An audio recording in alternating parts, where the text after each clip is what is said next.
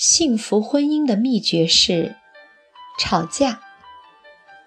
新年去泰国度假，和鲁中汉吵了无数次，其中最激烈的一次，过程如下：蓝天、白云、碧海、椰子树、白沙滩。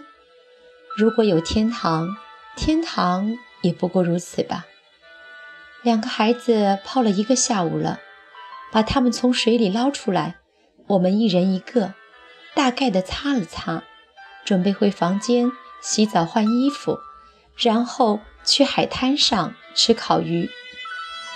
我正在捡东西，听到鲁中汉说：“亲爱的，其实你真的不需要多花几秒钟，就可以把它们叠得整齐，篮子里面比较好摆啊。”我低头一看，躺椅上两块浴巾的确不同。我气不打一处来，这有关系吗？三分钟走回房间就可以拿出来晾上了呀。篮子那么大，不叠也装得下两条浴巾啊。后面的过程就不用仔细说了。于是乎，我们这两只怒气冲冲的刺猬鱼。从夕阳西下，一直吵到了太阳落山。围观群众说：“这种鸡毛小事都能吵起来，你们可真无聊。”可是，这哪是一个叠浴巾的问题呀？这明明就是人生准则、人生态度、生活方式、婚姻要求。你爱不爱我？你应该怎么爱我的问题呀？如此严肃重大、有关生死的问题，我不争取，怎么可以呢？我不知道为什么所有的婚姻爱情专家都把没有吵架、相敬如宾奉为婚姻美满呢？看多了这类的言语，我们指天对地的发誓，要好好的在一起，一定不吵架。可是。在我认识的活人中，我发誓，我没有见过不吵架的夫妻。每一对都在吵，而且都在为一些让外人匪夷所思的缘由吵来吵去，不止不息。结婚为了一辈子，日复一日重复的平淡生活，总需要有点刺激吧？你让我疼。我让你更疼，痛比爱更深切，吵架比甜蜜更让你知道我还在这里。不吵架的婚姻是不存在的。一场婚姻能不能持续下去，不是谁对谁错，而是危机出现，双方是否可以找到一种应急的措施，重新达到阶段性的平衡。兵来将挡，水来土掩，不需要也找不到一想中一劳永逸一辈子的法子。话说回来，永远能够有多远呢？一辈子也不过几十年。结论是，吵架的时候没有对错，只有观点。婚姻就是一条破破烂烂的贼船，上得容易下得难。在讨论上下对错之前，我们的焦虑重点是：怎样才能保证这艘破船不翻？只要船不翻，有一天算一天，每一天都可以让我们漂洋过海，走得更远。所以，当我们不再把吵架，变成审判现场，必须当场认罪的话，吵架也许就有了不同的意味。吵架只不过是因为我和你想的不一样，一下子说服不了对方，就用更猛烈的方式表现出来。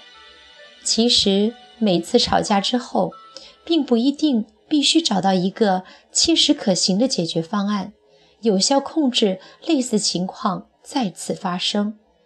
无论双方是否达成谅解，架吵出来了，至少都猛烈地表达出了自己的观点。吵架若真到了伤感情的地步，按照我的经验，常常是因为有一个什么耿耿于怀的心刺，或者说出了什么不该说的狠话。离婚，孩子归你。我从来就没有爱过你，我迫不得已才嫁给你的。你你怎么能跟他比呀？说出去的话，泼出去的水，收不回来。晾干了，还有个水痕，触目惊心。虽然吵架的目的在弄痛对方，但夫妻是挨着太近。已经长在一起的植物，弄得太痛的结果，结果往往是害了自己。在自己的婚姻里面，自己是最知道什么不能说，什么能说的。无论怎样怒气冲天，也要留一点余地，不是为了留给对方，而是为了留给自己。有女朋友给我说：“世界上最重要的是父母，老公可以再换，父母不可以。”还有女朋友给我说：“世界上真能靠得住的只有闺蜜，老公可以再换，闺蜜却是一辈子的陪伴。兄弟如手足，女人如衣服，什么时候换成了父母闺蜜如手足，男人？”如衣服呢？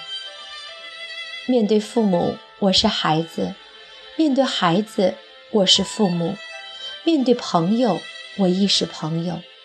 每一次，我都是在扮演着另外一个单独的角色。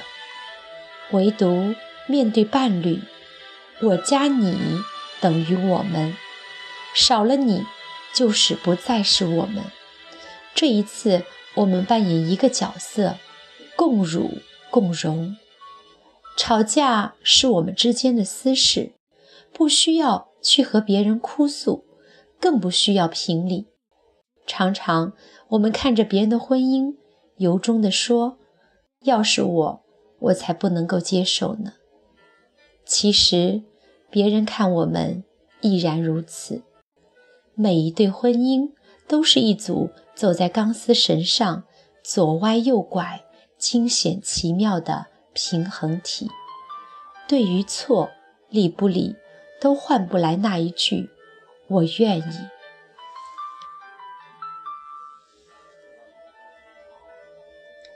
最近好多朋友在公众号留言，跟我谈论婚姻的秘诀。